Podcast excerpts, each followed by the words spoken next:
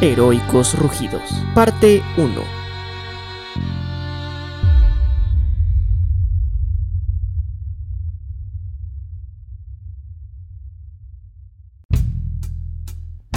Ambos nos encontrábamos sobre el techo de un edificio, desde donde se podía ver parte de esta gigantesca metrópoli.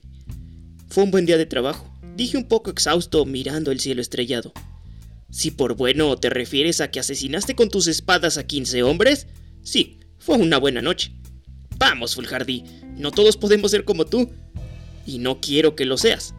Pero yo no te entrené para que asesinaras. No, no lo hiciste tú. Lo hizo la academia donde entrené. Tú solo me enseñaste artes marciales orientales. Fulhardy se limitó a mirar la ciudad, con cara de desaprobación. Fulhardy llevaba un traje color rojo oscuro, con algunos pequeños detalles en color negro alrededor del traje. Todo el traje era una especie de blindaje contra balas y cuchillos, además de que él estaba armado con una cachiporra, como si necesitara todo eso. Pensé recordando todos los días en los que salía con una pijama negra y un par de guantes, sin tener en cuenta que, en mi opinión, él era el mejor peleador de todos nosotros, incluso mejor que yo. Yo por mi parte vestía el traje de combate que me había proporcionado la directora Johnson en mis días con la agencia. Yo me quité el casco y comencé a descansar. ¿No te preocupa que te vean el rostro, agente Gómez? Yo miré su máscara, color rojo, por un par de instantes. Tú sabes que no, que podrían hacerme un par de matones. Todos mis amigos o son vigilantes o son agentes entrenados. Fulhardy sonrió. Fulhardy y yo llevábamos siendo amigos durante un par de años, pero en todo ese tiempo, él era el único de nosotros cuatro al que nunca le había visto el rostro. Ni siquiera conozco su nombre, pensé reconociendo la realidad. Yo de Fulhardy no sabía absolutamente nada. Ahora que lo pensaba jamás había visto su rostro, no conocía su nombre ni a qué se dedicaba, ni siquiera qué edad tenía. Lo único que conozco de él es su voz y su boca, pues su máscara tiene un espacio de la barbilla a la nariz, pensé mientras lo observaba. ¿Cómo dices que te llamas? Full Hardy sonrió por unos instantes. Creí que después de tu intento por seguirme ya habríamos terminado con este asunto. Tienes razón. Una incapacidad de tres meses es un mensaje muy claro. Full Hardy volvió a sonreír. Me gusta mi vida tal cual es, privada, y me gustaría que se quedara así. Yo asentí con la cabeza. Hola John, dijo Fulhardy al aire. ¿Ya terminaron de besarse? se escuchó una voz detrás de nosotros. ¿Cómo supiste que era él? Solo concéntrate en lo que pasa a tu alrededor, olvídate de todo el caos y el ruido de la ciudad. Death Devil, Gómez. ¿Cómo les fue hoy? preguntó John Goddard. Ya te dije que yo no mato, no me pueden llamar así. En todo caso, ese sería Gómez, dijo Fulhardy. No, el nombre de Kinect le queda muy bien al chico, dijo John acercándose a nosotros y volviendo a preguntar. Bien, contesté yo, aún sin mirarlo. La noche estuvo tranquila. Igual, creo que los rusos por fin están teniendo problemas en encontrar más gente. Bueno, es que si les dispara, golpea y tortura a un ex militar todas las noches es un poco entendible. A lo largo de su vida John había estado en ambos lados de la ley, Primero John había sido un militar que había sido expulsado del ejército gracias que cuando estaba en servicio le encantaba nadar entre prostitutas, consumir cocaína durante y después de las misiones. Pero vaya que el bastardo era bueno. Pensé recordando el número de muertes confirmadas que tenía en sus días como militar. 72 muertes confirmadas. Pero una vez fuera del ejército, John tomó un estilo de vida completamente diferente. El hombre se convirtió en un matón del cártel ruso dirigido por el señor Kombarov. Durante un par de años, nuestro chico Johnny se convirtió en una verdadera amenaza para cualquiera que fuese una persona de interés. Políticos, empresarios, abogados e incluso médicos de renombre. Todos ellos fueron asesinados por John. El tipo llegó a ser tan peligroso que hasta mi agencia lo notó, y ahí fue cuando me mandaron a detenerlo cosa que no pude hacer gracias a mi inexperiencia en el momento y la falta de desarrollo de mis poderes. En ese entonces yo ya tenía conocimiento de un justiciero que había detenido a un traficante de blancas, pues esta no era mi primera vez en Tony Island. El justiciero era Full Hardy, el cual también ya había tenido problemas con John, pero nunca lo había podido capturar. Pero en ese momento el problema se resolvió solo, pues el señor Kombarov, al ser tan desconfiado, comenzó a pensar que John era un doble agente del gobierno, cosa que no era más que su paranoia, generada por el alza en los vigilantes de aquel momento. Nuestro buen amigo John, ya en ese momento apodado Bullet, fue mandado a asesinar a una persona de interés, pero lo que encontró fue una trampa. Criminales con los que había luchado codo a codo lo traicionaron. Claro que Johnny logró matar prácticamente a todos, pensé mientras veía una pequeña cicatriz que tenía en el lado izquierdo de la cabeza. Pero no fue suficiente, completé. Pues John recibió un par de disparos en el pecho y uno en la cabeza, pero Johnny no murió. Y después de un par de meses en coma, despertó. Y ahí fue cuando comenzó su carrera como vigilante, jurando venganza contra los humanos que lo traicionaron. John caminó hacia la cornisa y se sentó en el borde, al igual que nosotros. Parece que ya eres un vigilante hecho y derecho, chico. Solo te golpearon una vez el rostro, dijo John al ver mi pómulo hinchado. Debo aprender. No todos podemos ser tan hábiles como Full Hardy o tan duros como Mike. Cierto. ¿Dónde está ese tipo? No lo sé. Probablemente se atrasó en el coro de la iglesia. O el gato que rescató de ese árbol probablemente ahora está muy arriba. Los tres reíamos en coro. Pero nuestra sonrisa se borró casi de inmediato una vez que recordamos la realidad. La realidad era que la ciudad no lograba mejorar. Aún con todo el tiempo que Full Hardy y yo llevábamos saliendo, esta se resistía, teniendo corrupción hasta sus cimientos y manejándose por negocios ilícitos. Pero eso no nos detenía a ninguno de los cuatro, pues cada uno de nosotros tenía distintas habilidades para salir a hacer lo que cada uno de nosotros consideraba justicia. Además de tener distintas motivaciones para hacer lo que hacíamos, por ejemplo, John lo hacía por venganza. Pero él no se tentaba el corazón con criminales, él solamente los mataba a sangre fría. Full Hardy era todo lo contrario, el tipo nunca había asesinado a alguien, pero sin duda que muchos hubieran preferido morir, pues lo que le faltaba a Full Hardy en asesinatos lo compensaba con huesos rotos e idas al hospital. Mike, por otro lado, era un tipo de su localidad.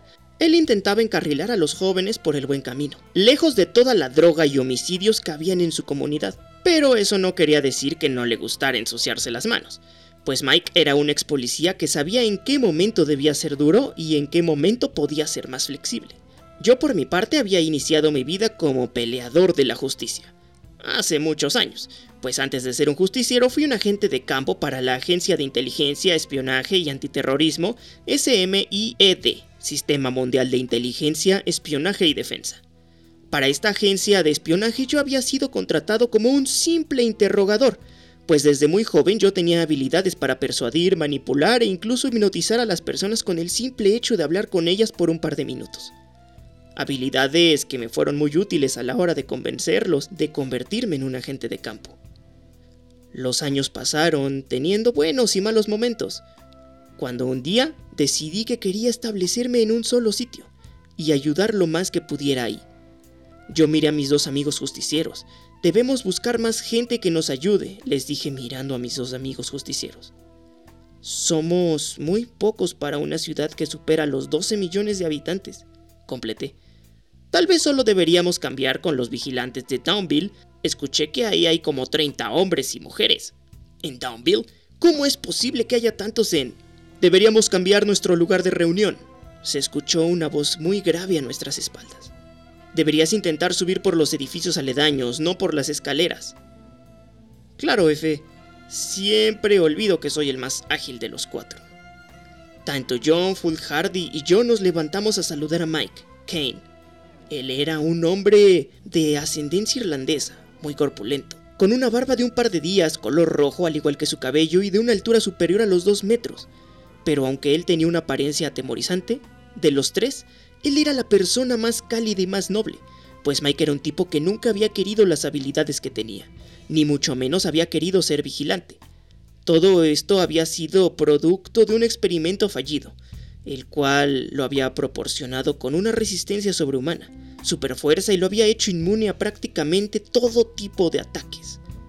Es el único de nosotros con verdaderos poderes, pensé yo. Los cuatro continuamos platicando sobre lo que cada uno de nosotros había hecho, pues aunque algunas veces salíamos juntos, la mayoría de las ocasiones cada quien tenía sus propios asuntos que resolver y sus propios métodos, pensé.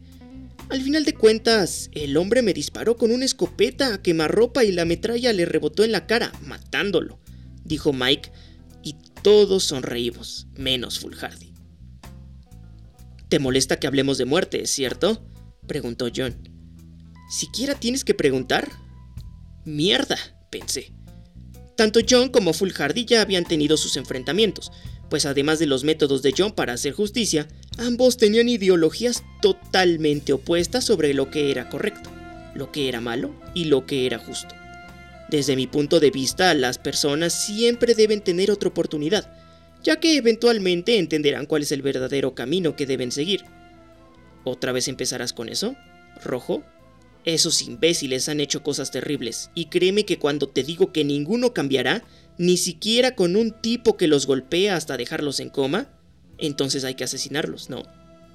A medida que pasaba el tiempo, Fulhardy y John comenzaban a acercarse cada vez más entre ellos.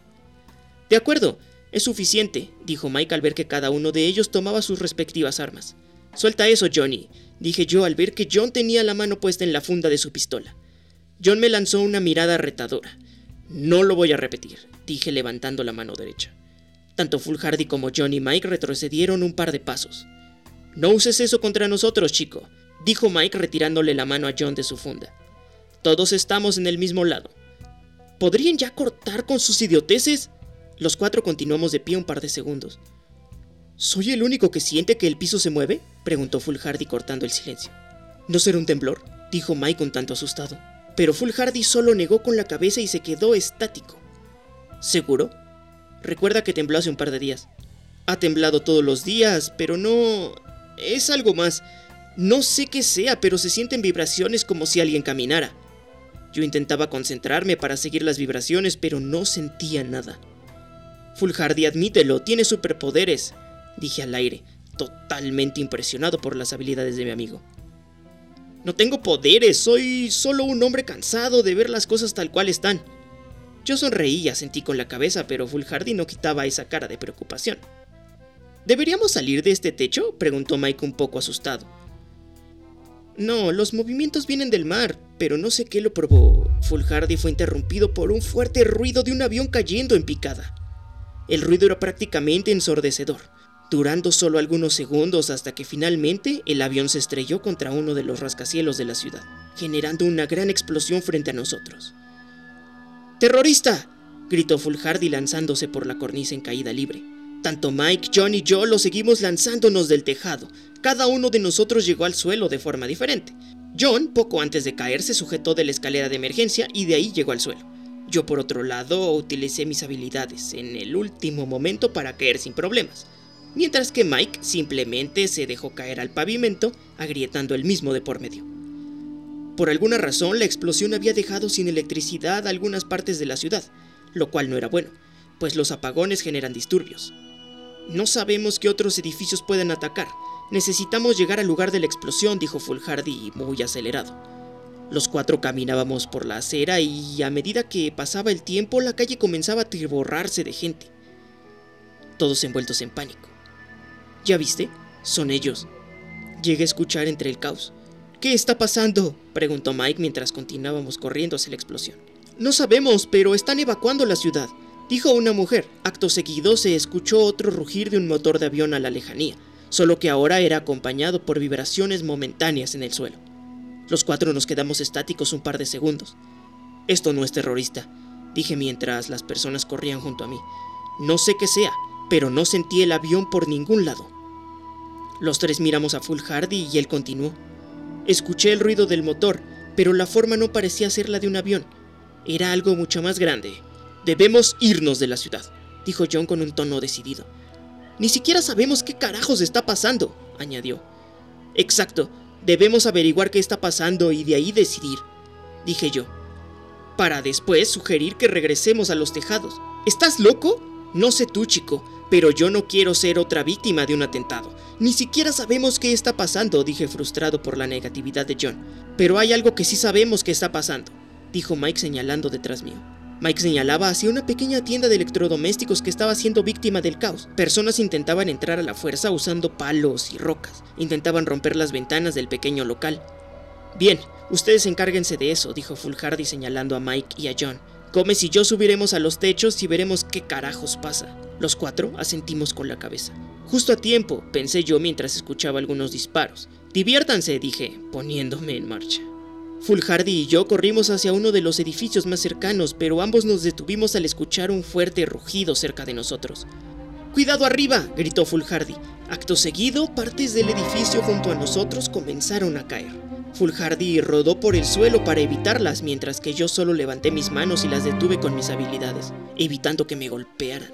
¿Qué estás? A la tienda Gómez, me interrumpió Fulhardy mientras el edificio comenzaba a derrumbarse junto a nosotros y las vibraciones comenzaban a sentirse cada vez más cerca. El edificio cayó, dejando una gran nube de humo que comenzó a esparcirse por las manzanas, imposibilitando la visibilidad. No puedo ver, grité al aire en medio del caos y los fuertes temblores momentáneos. Solo concéntrate en escuchar, dijo Fulhardy. Concéntrate en mis pasos, añadió. Acto seguido cerré los ojos e intenté escuchar los pasos de mi amigo. Pero el bullicio y los fuertes temblores me dejaban a la deriva. Me quedé estático en medio de la calle por un par de segundos. ¡Sal del camino! gritó Fulhardy abalanzándose sobre mí, haciéndome caer al suelo. Dios mío, ayúdenme, escuché, aún estando en el suelo. Está comiendo gente, susurró Fulhardy, el cual estaba aún sobre mí. ¿De qué hablas? Pregunté intentando ver qué pasaba y aunque lo intenté, el polvo era demasiado espeso como para dejarme ver con claridad. Yo solo pude distinguir una gran sombra que avanzaba por la calle.